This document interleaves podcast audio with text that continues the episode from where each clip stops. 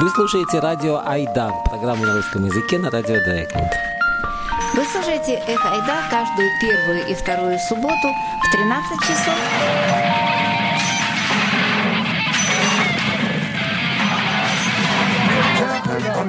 И «Эх, Ойда» по-немецки каждый третий и четвертый четверг в 19 часов.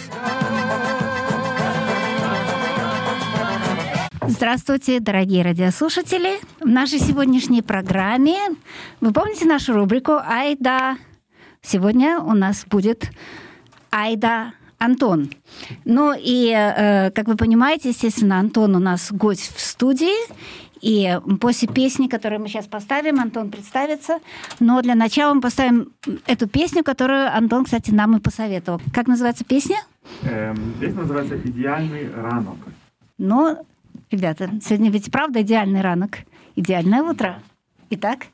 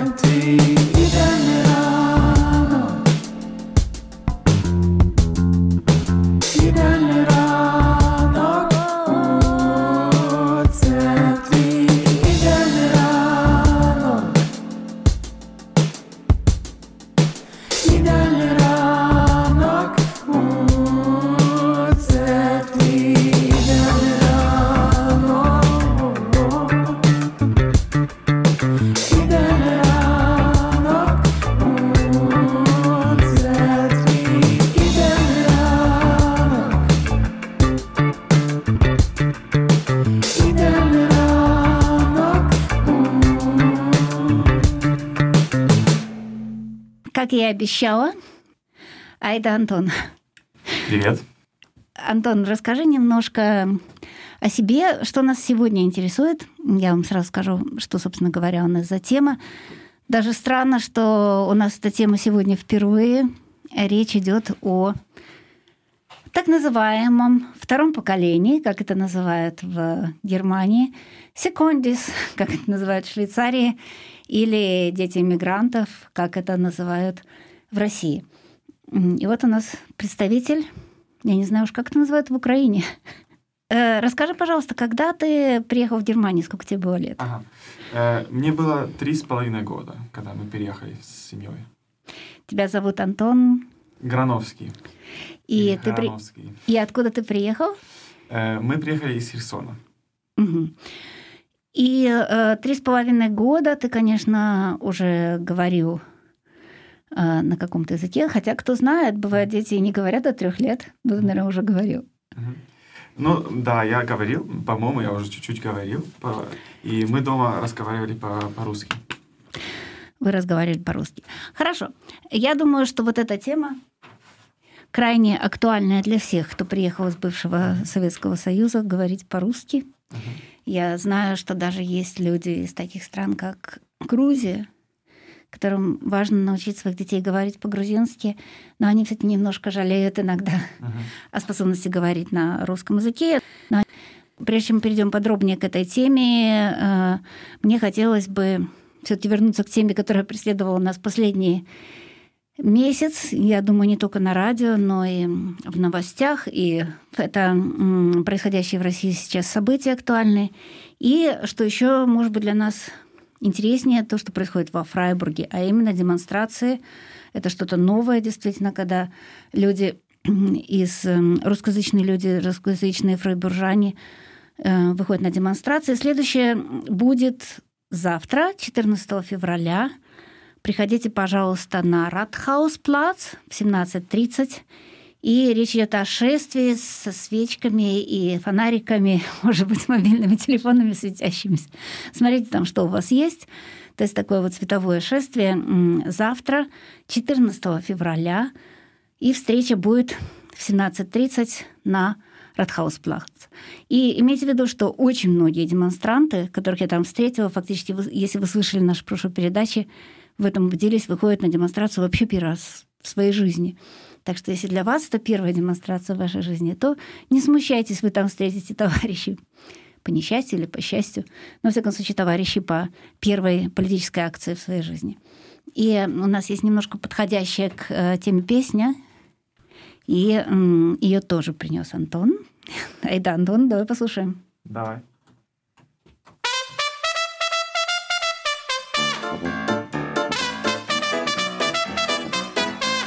Ой-ой-ой. Ой-ой-ой.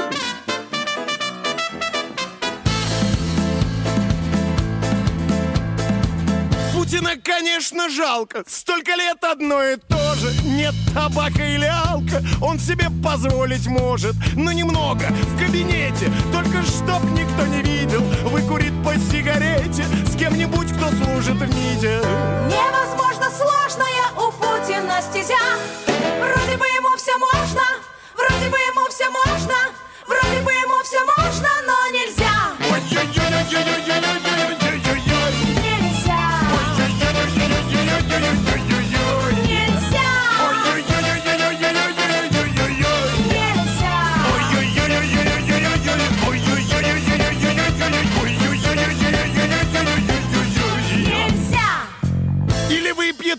50 Но без русского размаха Камеры везде висят. Полива повсюду нахуй В личной жизни он степенен. Ну а как, когда и с кем? Не гулять ему ж как Ленин В лысом, сука, по реке Невозможно сложная у Путина стезя. Вроде бы ему все можно Вроде бы ему все можно Вроде бы ему все можно, но нельзя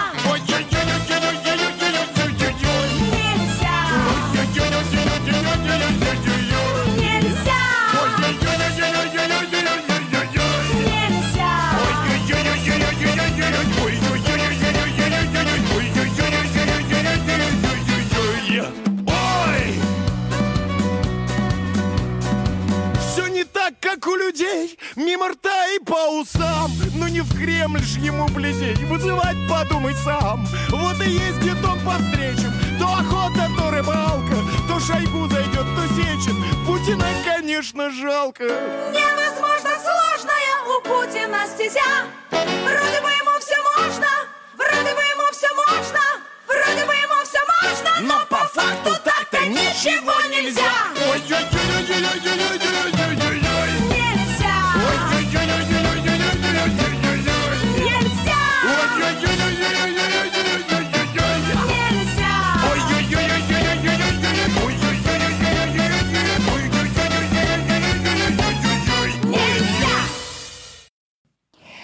Ну что ж, мы эм, возвращаемся к тому, на чем мы прервались, а именно э, к тому, насколько э, хорошо ты говорил и говоришь по-русски.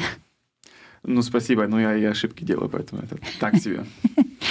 Но я думаю, э, тем лучше ты говорил по-немецки, если ты с трех лет уже здесь и наверняка ходил, ходил, да, в детский садик. В Германии или в Украине? В Германии, конечно, Да, конечно, да. да. Вот. эм, Не сталкивался ли ты, как многие дети, вот приехавшие так рано и так рано освоившие язык, с той ситуацией, что тебе нужно переводить для твоих родителей? Эм, да, это интересно. Это было в прошлом эфире. У вас уже был один эфир по-неме- э, по-немецки. Эм, я с этим не так много сталкивался, как э, эти две девочки из Португалии и, я не помню, вторую страну. Э, Ты имеешь сейчас нашу передачу «Ин радио». Она не шла в программе А, ага. эм, «Эх, ай», да, так что Ага. наши слушатели, наверное, с ней не знакомы, Ага. но я коротко могу сказать, да, мы уже делали передачу о втором поколении, но не о наших детях. Ага, да, да, да, да. Там участвовала девочка из Португалии и, и одна девочка, которая была из Афганистана. И да, они говорили, что они переводят для своих родителей фактически всюду. У врача, на родительских собраниях, на родительском собрании их младших братьев и так далее. Но я знаю и русских детей прекрасно, которые переводили в первую очередь для своих родителей уже подрастянин, ну, скажем, в возрасте 13-14 лет, Например, бумаги, присылаемые от официальных м, организаций, таких как Arbeitsamt или что такое. Не, не сталкивался с этим? Эм, честно говоря, нет. Это может быть потому, что у меня брат старший. Может быть, он с этим сталкивался. Ну, я, честно говоря, не помню. И мои родители, они сразу, когда приехали в Германию, делали курс немецкого языка. Поэтому мне кажется, что они достаточно быстро уже начинали понимать. То есть ты хочешь сказать, что твои родители довольно рано начали говорить уже совершенно свободно на немецком языке? Ну, да, да. У них, конечно, был, были проблемы, и до сих пор акцент есть. Но они говорили и эм, выучили достаточно быстро. да. Я должна тебе сказать, сейчас, когда мы заговорили о переводах, там э, у меня был один знакомый русский мальчик, который ему было, по-моему, тогда лет 13-14, и на его комнате, в его квартире э, стояло обязательно То есть он А. переводил не только для своих родителей, но к нему приходили я уж не знаю, не платили ли они ему что-то, но в любом случае вот он занимался переводом бумаг. Но тебе с этим не приходилось сталкиваться? Нет, эм, не, не приходилось, повезло. Я сейчас, когда, когда, ну, на сегодняшний день мой дедушка тоже в Германии, он живет недалеко от моей мамы, и для него, конечно, сегодня мы, мы ему помогаем там ходить по, не знаю, там, э, телефонный контракт менять и так далее. Понятно. Ну и второй вопрос, который я тебе хочу задать на эту тему, это когда ты отвечаешь на вопрос, вот кто-то откуда ты, например, в какой-нибудь стране, я не знаю, бывал ли ты Мгм. наверняка, да, во Франции, например. Мгм. Я тебя спрашивают, откуда ты. Ты говоришь, ты немец, ты говоришь, что украинец. Мгм. А. Что ты говоришь? Хороший вопрос. Эм, когда я не в Германии, вообще-то, я говорю... эм, я пробую говорить, я из Германии, но родился в Украине. Ну, проще часто говорить, что я из Германии, да. И когда ты себя спрашиваешь, э, ты, наверное, себя не, не часто об этом спрашиваешь, потому что, в общем, это все, как известно нам, как людям э, образованным, немножко конструкции, да, национальная идентичность и так далее. И тем не менее, все-таки в воображении нашем она существует, в нашем голове она существует. Мгм. Да. Кто ты? Э, да, это хороший вопрос. Мне кажется, это надо решать эм, для себя. Для меня я э, не- немец и украинец. Эм, и может быть что-то между этим, этих двоих э, конструктов, может быть, как ты говоришь. А как часто ты бываешь, э, как часто ты бываешь э, в Украине? Вообще, когда ты в первый раз туда поехал? После этого, как мы переехали, да, первый раз. М, Я не помню, но мы ехали каждый год, наверное, раз, и э, к нам приезжали тоже родственники. То есть ты был еще маленький, когда ты впервые туда поехал в- после да, пе- да, да, миграции. да. Ну, наверное, там какое-то Рождество, наверное, э, первое. И э, как вы ездили на поезде? А, это хор- тоже интересный вопрос. Э, Мы ехали из... Я жил в Бремени, и мы там ехали, и мы брали автобусы. Там были автобусы, которые едут из Бремена до Киева или до Львова. И вот какие были, вот есть какие-то детские воспоминания, впечатления, вот первые э, воспоминания о поездке туда? Мгм. Что вот как чисто на уровне вкусов, запахов, ощущений, Мгм. э, странных вещей. Мгм. Может быть, э, что я могу рассказать, что мне, э, я не знаю, это первое вспоминание или нет, когда мы там в Германии все как бы, у нас нету, в Германии нету собаки, которые на улицах бегают, например, или э, там ночью везде свет.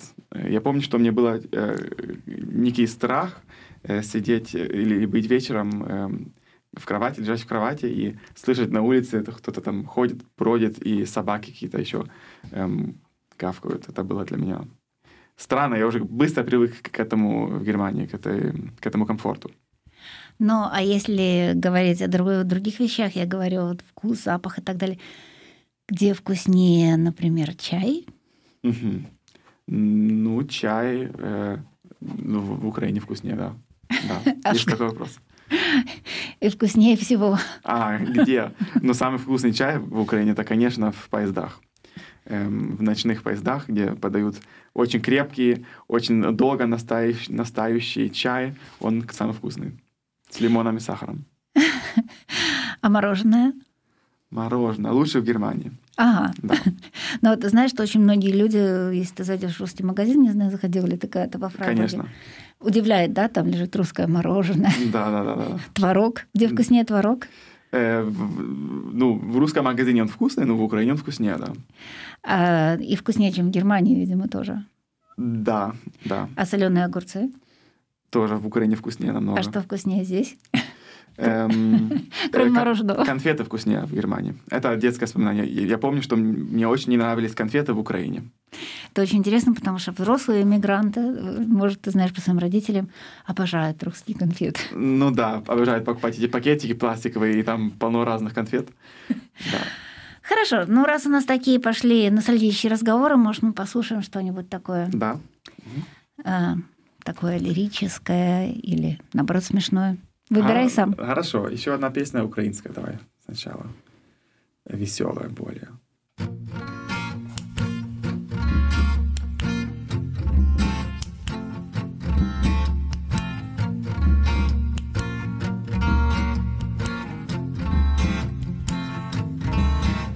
Тієї зими я відгортатиму сніг таємно від всіх за енним своїм замком. Стану сама собі двірником цієї зими, я відгортатиму сніг з прибитих вагою стріх, сонним котам дивина, у них від снігів не боліла спина. На-на-на-на, звідки ця румба, памба,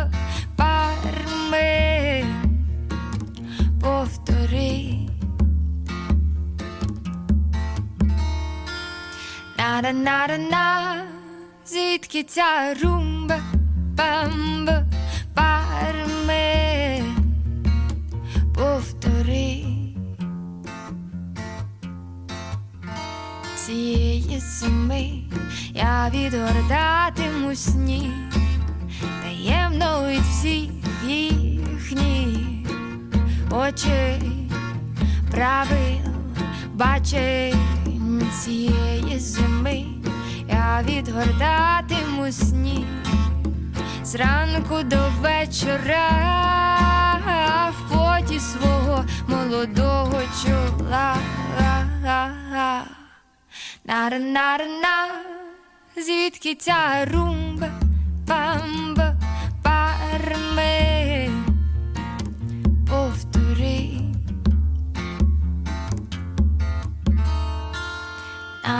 Нарна, звідки ця румба, бамба, барме, повтори. Звучить румеба, чиясь туга, моя клумеба, моя куба, чиїсь синиці гріє шуба, а я в принципі моїх два зуба моя румепа пливе від стін до стін, сумна тумба бармен, повтори.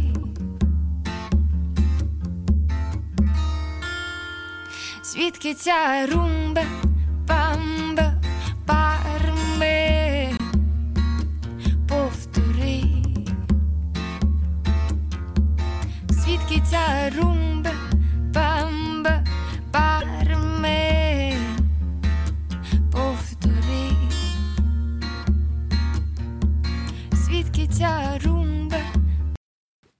Но и звідки ця румба? Я извиняюсь за мое украинское произношение, я не украинка. Откуда эта румба? Это песня ну, из Украины, и группа называется «Один в каноэ». Спасибо за музыку.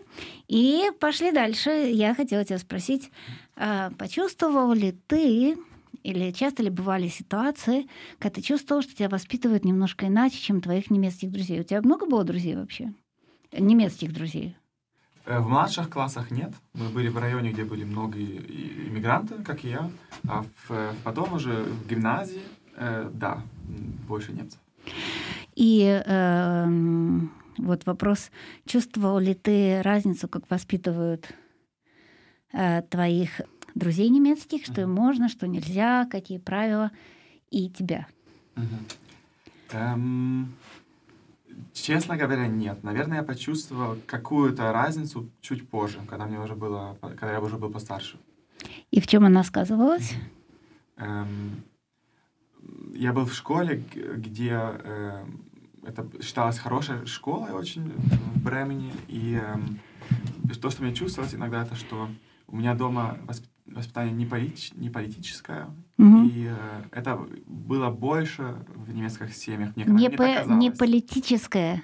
Ну, мы об этом не говорили, например. У нас Да, такого, такой темы да. не было. Мне- и мне не казалось, что у нас дома воспитание эм, эм, какое-то специфическое. У немцев мне казалось...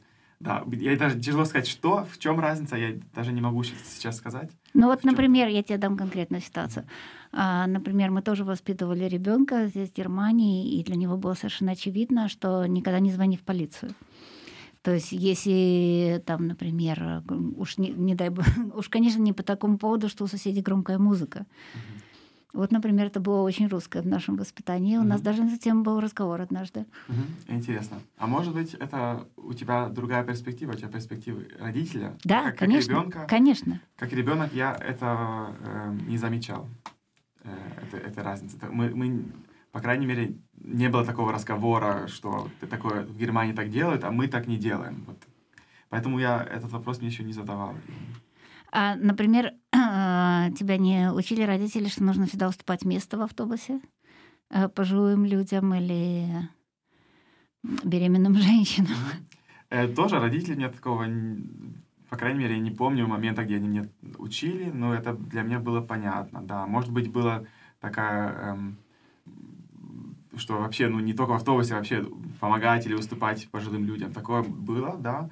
Ну, тоже под- больше подсознательно.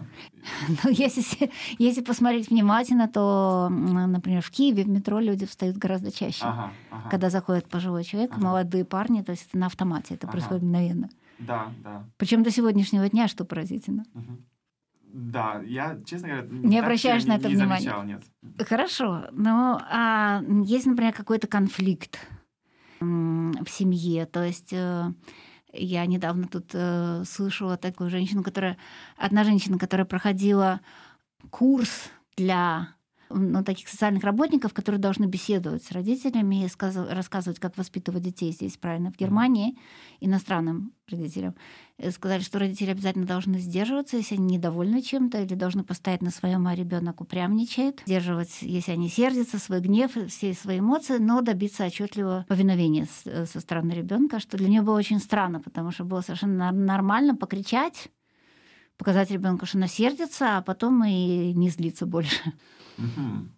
Эм, Ну, как бы мне, иногда- мне тяжело отвечать на эти вопросы. Я, ну, мне кажется, что может быть разница в менталитете какая, какая есть. Что, Несомненно. да, что, что говорят, что люди или из России, или из Украины, если так можно сказать, русскоязычные, может быть, или славянские люди, более эмоциональные, да. А в Германии, и это я замечаю тоже, я об этом разговариваю не только с русскими, и также у меня, э, я живу с парнем из Сирии, что тут э, чувства, они не такие сильные, которые чувства. Люди как бы больше эм, Сдерживает. сдерживаются под наркозом. Это очень э, преувеличенный пример, но все как, как бы более сдержанно, да. Ну, и где ты находишься вот в этих... э, Вот где ты чувствуешь себя, если ты говоришь, что вот там более эмоциональные чувства проявляются славянами, их больше показывают, да, или проявляют, а здесь все более сдержанно, а ты? Ну, конечно, я чувствую то, некоторые элементы так и так, но я чувствую эмоционально э, или менталитет уже почти немецкая, да. Есть, конечно, вещи, где я, э, я по-другому, ну, где оно отличается от немецкого, но я, мне так кажется, что я беру лучшее из всего. Хотелось бы, что это правда, но мне так кажется. А можешь ли ты проявлять себя то так, то сяк? Например, когда ты находишься в ситуации формальной, или рабочие, ты можешь проявить больше, скажем так, такие немецкие, возьмем их кавычки, да. Да. э, чувства, а в ситуации, когда ты с украинскими друзьями на Украине, ты проявляешься по-другому. Ну да, я, я думаю, что да. Как, как раз это хороший пример, эм, там, скажем, эм, в серьезных ситуациях или в бизнесе. Не то, что я бизнесмен, вообще нет. Ну, Но- понятно. Ну да, в этом смысле, мне кажется, у меня уже очень немецкая, немецкий подход к этому. Э, Значит, э, это можно и крити- кри- критиковать людей, это, это не, не, не, эм, не значит, что эти, ты критикуешь человека, что в России больше, мне кажется, или в Украине. Это не так просто, как в Германии. Это есть, да. И эм, ну, на уровне с друзьями, мне кажется, можно, может, если э, в скобках сказать, больше, как, э, как в Украине мы общаемся, да. Если говорить, э, возвращаемся к истории с воспитанием, если говорить о примерах или, как сказать, эм, образцах, да, то есть то, на что человек ориентируется. Иные ориентируются на какого-нибудь учителя, А, или даже можно на тренера в спорте ориентироваться, или на своих родителей в чем-то. Вот какие у тебя были в- детстве, в юношестве, ну ты сам еще, в общем, не очень старый, сегодня даже ориентиры? Ну, да, это тоже, конечно, индивидуальный вопрос очень. Это, я думаю, это связано с тем, как, какое отношение тоже с родителями. Ну, э, да, конечно, я ориентировался э, в каком-то смысле к мо- на, моего, на моего пап, папу. э, и также я всегда ориентировался много на моих учителей, э, эм, которые, э, ну, мужчины. Я, здесь, так оно было для меня, так я чувствую. У меня был один классный руководитель, э, достаточно молодой, и э, как бы это автоматически было, что я ориентировался. Ну и также мой папа, да. А ты можешь назвать два-три либо свойства, либо, либо какие ну, для начала, какие человеческие качества а, для тебя играли роль? Мгм. Да, ну, например, мой папа, он, он достаточно... эм, у него такие черты есть, где он очень... Он, он смешной, юмор, вот, вот в этом смысле. Э, ну, конечно, это, это- юмор — это хорошее качество. Эм, э, и мой учитель, я сейчас думаю, наверное, он был более серьезным. Эм, ну, также тоже, наверное, юмор, да. Юмор одно из основных. Да, такая серьезность. Серьезный и- юмор, И, иметь, да. и все равно иметь это пространство, где можно э, юмор. Э, У тебя нет какого-нибудь эпизода, вот когда ты думаешь, что твой папа сделал что-то или повел себя как-то? я понимаю, что такое очень трудно сразу вспомнить, но просто если, может быть, по... если сейчас вспомнишь, здорово, если нет, то может потом что-то всплывет. Например, эм, у меня был случай с моей мамой, это не было связано ни с какой миграцией. Э, но хотя, хотя тоже, да, мы, мои родители переехали из Украины в Сибирь. И тот холод, который сейчас здесь на улице, это просто смешно по сравнению с, с той разницей, которую им пришлось почувствовать. И моя мама была виолончелисткой, она часто там простужалась, бедняжка, но она выходила и играла с температурой на сцене. Мгм. Вот, например, А, момент, когда я м, думала, да. Вот, и однажды мне мама, я начинала работать в журнале, я была ю- юным журналистом в какой-то газете. Я сидела, пыталась что писать для этой газеты, и сказала, что мама, я хочу есть. Вы идете ужинать. Она говорит, ты дописала? Я говорю, нет. Она говорит, журналист должен быть голодный, заканчивай. Я до сих пор жена.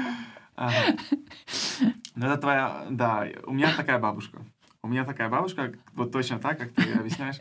И, эм, наверное, к моему счастью, моя мама, она не приняла это от своей мамы. У нее дисциплина есть, да, но она не приняла вот это, как ты рассказываешь, выходить эм, с, эм, с температурой или идти в школу, когда ты болеешь. У нас это было все намного уже мягче. Эм, э, поэтому можно, может быть тоже можно сказать, что как бы э, та генерация советская, мои родители тоже, конечно, советская генерация, ну, э, бабушки, дедушки еще больше, у них это больше, у моих родителей уже меньше, а у меня еще меньше. Я думаю, что моей мамы это было не советское. и Она мне сама писала справки для школы, даже когда я была здоровой. Ага, Это было ее отношение к искусству. ага ну это другое дело. Или к журналистике, да, что Ага. это все очень, очень, Ага. очень такое, знаешь, почти религия. Ага, интересно. А у моей бабушки это так было, что она прям очень важно, что ты всегда делал все с полной, полной энергией, не, не отлаживал на завтра вещи. Вот это та- такая дисциплина есть. Эм, Это, конечно, тоже отличается э, в Украине и в России у, у- у людей. Разных Эм, поколений, да. разных Да, поколений, это еще и дополнительный фактор поколения. Но интересно то, что а, вот то, что сейчас затронул вопрос о дисциплине, а, э, очень многие родители, вот, э, например, даже перед нами здесь был африканский редактор с Мгм. ребенком. И э, ты видел, как ребенок э, высидел всю эту передачу послушно, улыбался, принимал участие в передаче и так далее. Ам, Я знаю, что она считает, что немецкие родители воспитывают а, своих детей эгоистами, а, воспитывают их не, недостаточно уважительно по отношению к другим людям а, и по отношению к собственным родителям. И она воспитывает их в такой строгой, скажем так, даже британской школе. Мгм. Вот, э, хорошие манеры, всегда внимание, что хочет другой человек и так далее. Мгм. Иногда, глядя на особенно вот детей, которые сейчас хипстерских этих так называемых Мгм. детей, начинаешь думать, ну, может, что-то в этом есть, в том, что она говорит. Мгм. Может быть. А может Мгм. быть и нет. Вот что ты думаешь? Мгм. Э, ну, я с этим не согласен. Э, у меня тоже много немецких друзей, которые я очень уважаю, и в то- также в том смысле, что они, эм, как это сказать, что они э, тоже они чувствуют других людей, у них есть эмпатия. Эм, то, что я, э, разница, которую я тоже чувствую в немецком воспитании, это то, что эм, как-то оно больше индивидуальное воспитание. Это, но это не значит, что это эгоистично Что это для меня. эгоистичное, Я это да. различаю. Ну, а в чем для тебя разница между индивидуальным и эгоистичным? М, Когда-то у тебя тоже будет ребенок. Ну да, да, конечно. Ну, скажем так, в индивидуализме есть, есть э, здоровый эгоизм, есть нездоровый эгоизм. Эм, и я считаю это... эм, я не считаю воспитание, где всегда смысл надо думать о других, а не о себе. Я не считаю это правильным. У меня, конечно, нет детей. Может, я буду по-другому говорить через 20 лет.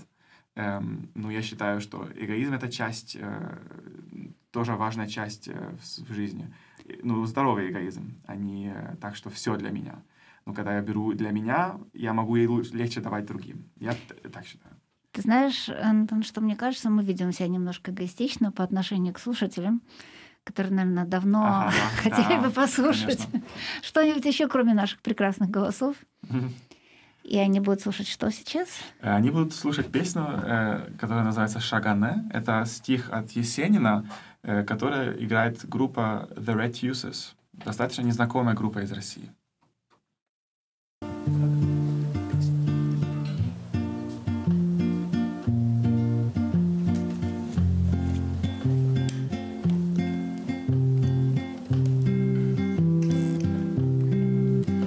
Шагана ты моя, шагане, потому что я севера, что ли? Готов рассказать тебе поле про волнистую рожь при луне, потому что я севера, что ли? Что луна там огромней, как бы не был красивше раз Он не лучше рязанских раздолей. Я готов рассказать тебе поле Эти волосы взял я у ржи. Если хочешь на палец свяжи Я нисколько не чувствую боли. Про волнистую рожь при луне. По кудрям ты моим догадайся. Дорогая, шути, улыбайся Не буди только память во мне. Про волнистую рожь при луне. Там на севере девушка тоже На тебя. Она страшно похожа. Может, думает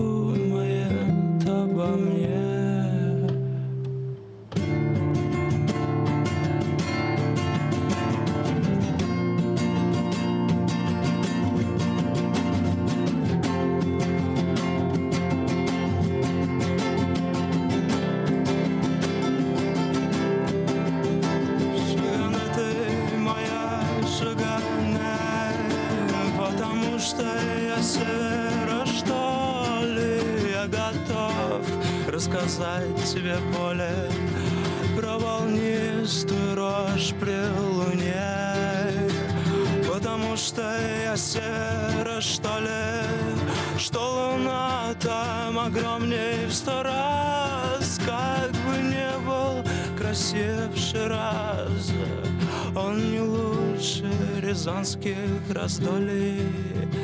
Я готов рассказать тебе поле, эти волосы взял я у ржи, если хочешь на палец свяжи.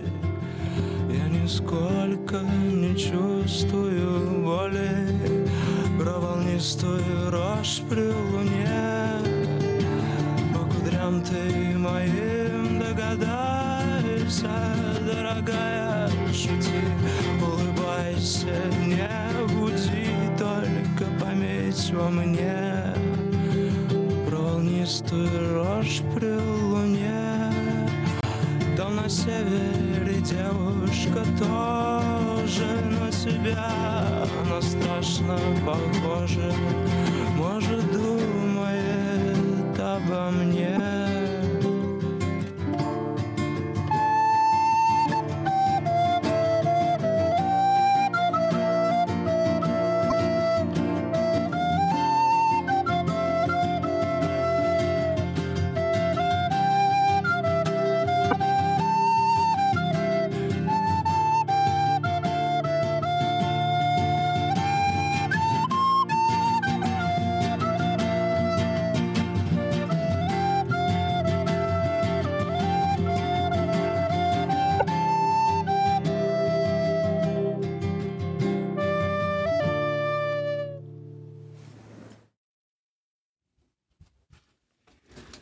Ну да, это была песня Шагане от э, The Red Uses.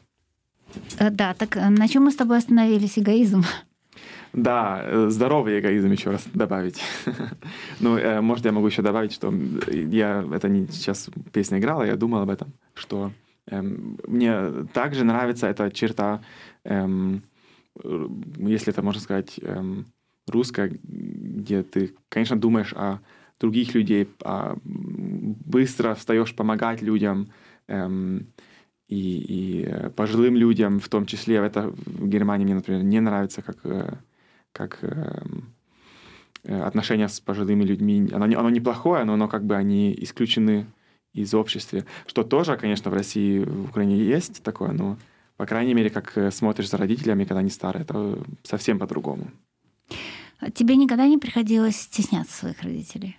Приходилось. Серьезно? Да. Ну, расскажи. Да. Эм, ну, наверное, я замечал, скорее всего, когда был э, маленький, что, м, ну, моя мама, например, она э, в немецком языке ошибки делала, она иногда не знала точно, как э, правильно сейчас высказаться или правильно себя вести. Мне так казалось. Может, это ей вообще так не казалось. Эм, И если мама когда-то это услышит, она очень хорошо все делала, большинство вещей, мне кажется. Ну, когда тебе 10 лет, тебе кажется, что это все не так. Надо делать, как и немецкие родители. Хочется, чтобы, чтобы оно похоже на немецких родителей, которые свободно могут там высказаться и отдать э, хороший ответ. Это не всегда так было. Твои родители ходили на родительские собрания? Да, ходили, да. Ну, Ты представляешь себе, что они уже сделали? Огромный совершенно шаг, потому что большинство мигрантских родителей не решается ходить на родительские Да, да, да, да, да, это правильно, да. Эм, ну, не, ходили мои родители, они, они интересовались, они ходили и пробовали все, что могли, мне кажется. Ну, а э, что вот было, например, в поведении твоей мамы не немецкое с твоей точки зрения? Я, акцент ясно, но а еще... Ага. Ну, это я могу рассказать смешную историю, я думаю, это не так страшно. Эм, моя мама, у нее было... э, Это мы иногда еще смеемся. Эм, У нее было какое-то такое виолетное, фиолетное пальто и фиолетный эм, эм, обувь подходящая. Фиолетовая обувь. окей. Да, это для- достаточно как бы русская женщина, все такое цветное. И это было... эм, я помню еще те люди из, моего, из моих младших классов, они, они это тоже, тоже еще помнят. Твоя мама, она такая приходила, и у нее все было фиолетовое. Да. Очень интересно, у меня есть... Мы делали интервью для газеты, для нашей, для InZeitung, э, с девочкой, которая была беженцем из Югославии, и они вообще сюда попали во время войны из Косово. И тем не менее, ее мама, как она говорила, ходила с ярко крашенными рыжими волосами, в яркой э, какой-то, по-моему, то ли рыжей, то ли зеленой шубе, а их как беженцев послали в какую-то деревеньку здесь под, под Эмендингеном. Вся деревня с интересом смотрела на эту женщину. Мгм. Но она, она, наверное, была сама такая, или все такое носили? Может, она была вот... э, Ну, так же, как твоя мама с фиолетовой шубой. ну да. В общем, восточноевропейская женщина считает, что она должна красиво одеваться. Да, и да, да. э, даже будучи беженцем, она, конечно, кладет с ее точки зрения самые красивые вещи в чемодан. Да, да, да. Ну, я, я это вообще-то очень хорошо понимаю, почему это делается. Я люблю, когда люди вообще-то сейчас так одеваются, и когда они это носят с гордости. Да, ну хорошо. А сейчас мы перейдем к другой теме. Немножко ты все время говоришь, ну вот это русское, вот это по-русски и Мгм. так далее. То есть получается, что у тебя уже где-то там, я вижу, маячит третья идентичность. Э, Украинец, немец. Не, ну... Да, это сейчас почти уже политический вопрос, но нет, я не считаю третьей идентичности. Она, может быть, она связана с первой идентичностью. То есть, скорее всего, с русская- языком, да. Русскоязычная, которая э, и также украинская. Как бы, э, можно тут быстро сказать, русский язык, э, он не принадлежит Путину. А что все-таки для тебя значит русская литература, язык, фильмы? Что это для меня значит? Ну, литературу я только начал читать э, пару лет назад. Эм, для меня это значит часть моей идентичности и часть, большая, большая часть идентичности моих родителей. Как раз фильмы русские. Эм, советские фильмы — это часть... э, да, и всегда, когда я смотрю, это, для меня, я узнаю новые, или я понимаю такое, подсоз- ну, эм, понимаю эту культуру советскую, когда я смотрю, например, фильмы русские. Современные я мало смотрю, и поэтому я этому мало могу сказать. А ребенком ты какие читал книги, э, какие смотрел фильмы? Я мало читал ребенка, когда я был маленький. Фильмы смотрел, ну, когда русских, я, я любил немецкие фильмы или ам- американские. Я и на сегодняшний люблю Холливуд. То есть ты Эм, на этом не вырос, да, на советских мультфильмах? Не, вырос тоже, конечно. Тоже, я, да. и Ралаш очень любил, любил и до сих пор смотрю и люблю. Эм, и другие фильмы тоже, конечно. Так Бременские смешно, что ж ты музыканты. знаешь Ералаш. Я даже забыла его существование. Ералаш это очень классно. И немцам уже показывал. Ну хорошо. Но ты не можешь сказать, что у тебя, у тебя нет какой-нибудь, знаешь, есть такая воображаемая родина, такое э, название. То есть еще одна идентичность, которая на самом деле никак не связана ни с кровью, ни с воспитанием, ни с чем. У меня, например, был один знакомый мальчик, э, из русской семьи, которая его заставляла читать не только Аркадия Гайдара, но даже как закалялась сталь, какие-то, в общем, довольно кошмарные советские книги, очень далекие от его немецкого существования. Но и в классе он был немножко аутсайдером, то есть в Германии он тоже не чувствовал себя совсем дома. И он увлекся Японией. Он даже выучил японский язык. То есть увлекся он, он, конечно, манго. Как Мгм. любой. Манга, аниме, Но да. оттуда пошло дальше, дальше, дальше, и в результате он говорит по-японски. Мгм, Интересно. Ну, это уже, наверное, он себе сам построил такую Да, идентичность. да, ну, да, такое, да. мне кажется, у всех есть. Наверное, это, это то, что у всех есть, и она построена из каких-то элементов от разных идентичностей, которые мы там берем. Это. Но есть у тебя что-то такое? Ну, я, я люблю э, манго, я люблю Ты аниме. тоже любишь Но я не считаю это э, как бы... Это часть моей идентичности, но это не японская, японская часть. Это в Германии, например, мы в моем детстве, э, и дети из моего, моих младших классах, эм, они все смотрели манго и аниме. И это часть идентичности, которая э, нас связывает, тех детей, которые родители работали обе. И мы приходили рано домой и смотрели, э, телевизор включали. Это нас связывает. Но это не японская идентичность, это уже как бы где мы, как мы выросли. Да, какая-то часть поколения, да.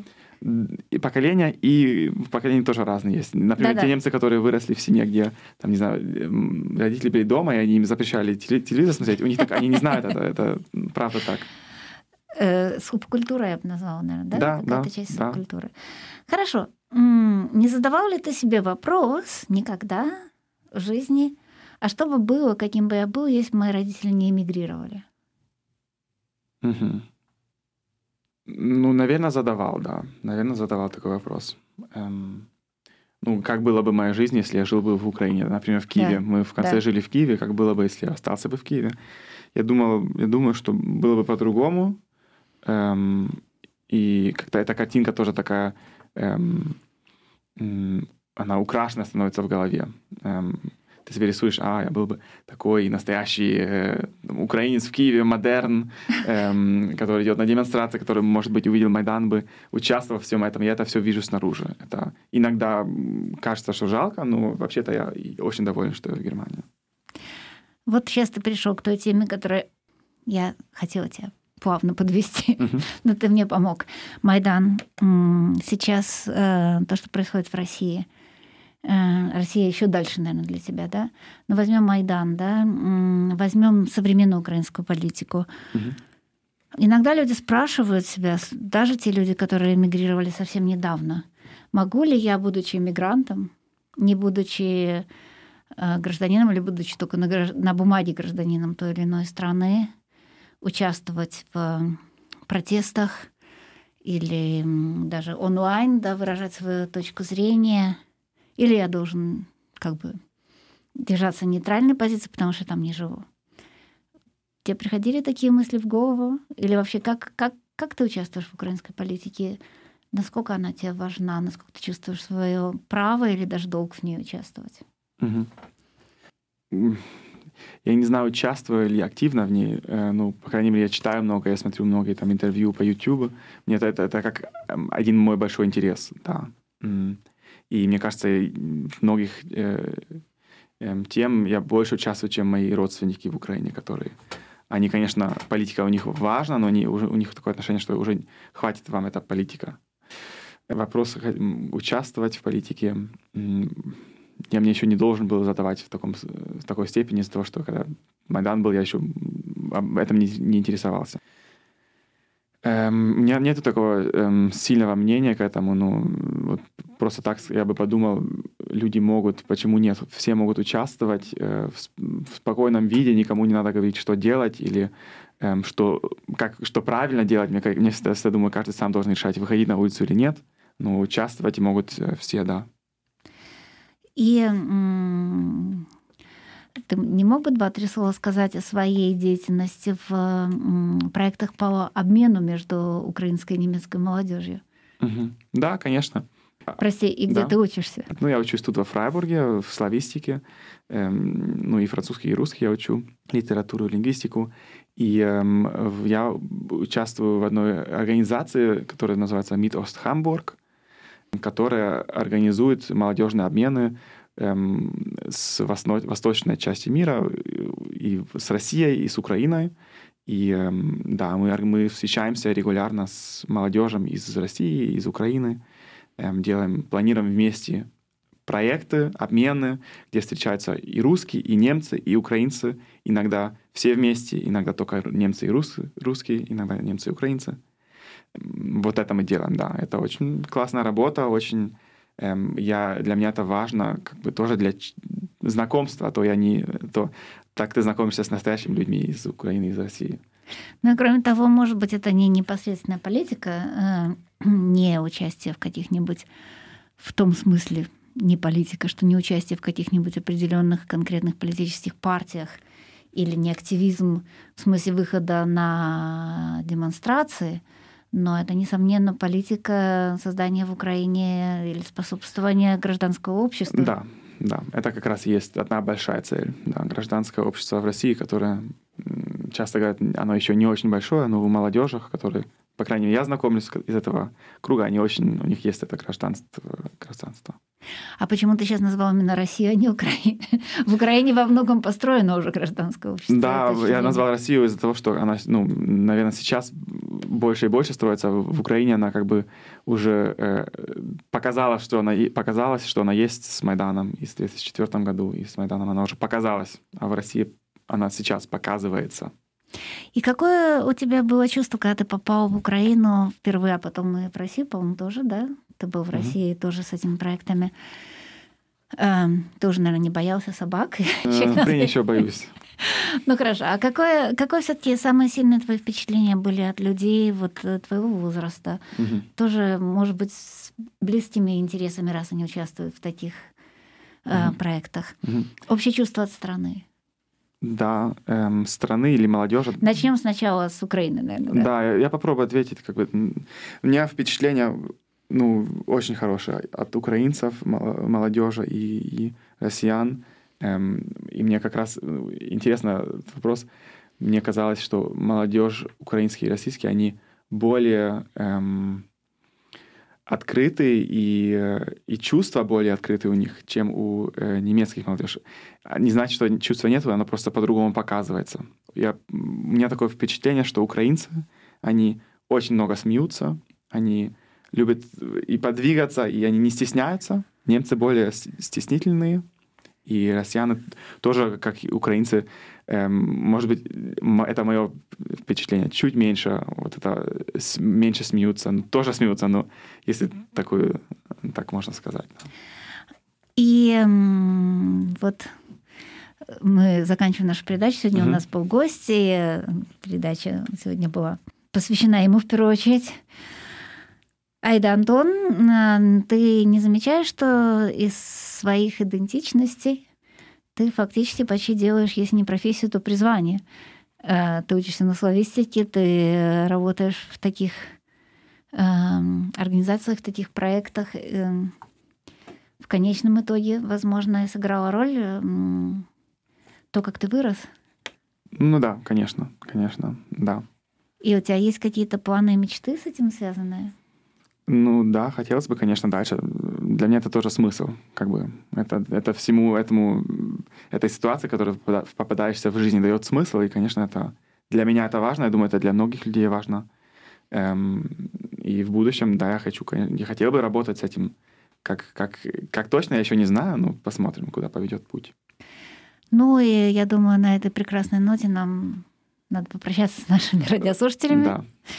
Призвать вас снова прийти на демонстрацию, которая, м, я думаю, вам будет тем более интересно проучаствовать, что в этот раз это скорее акция, да, это прогулка по городу, вы узнаете, да, прогулка по городу, чисто русская, Мгм. где запрещены демонстрации, это называется прогулка по городу. Да. Э, Хочу напомнить вам, что такие великие люди, как Улицкая, э, Рубинштейн и многие другие деятели культуры, писатели московские не- неоднократно вот так гуляли по городу с гораздо большими опасностями, чем во Фрайбурге. А завтра будет, наверное, такой же прекрасный морозный ясный день. Итак, завтра 17.30 Р- э, Радхаусплац. Собираемся с лампочками в руках. И праздничная прогулка по городу начнется, наверное, где-то половине шестого. Куда она идет, я, к сожалению, не знаю, но встреча в 5.30 на Радхаусплац. Thank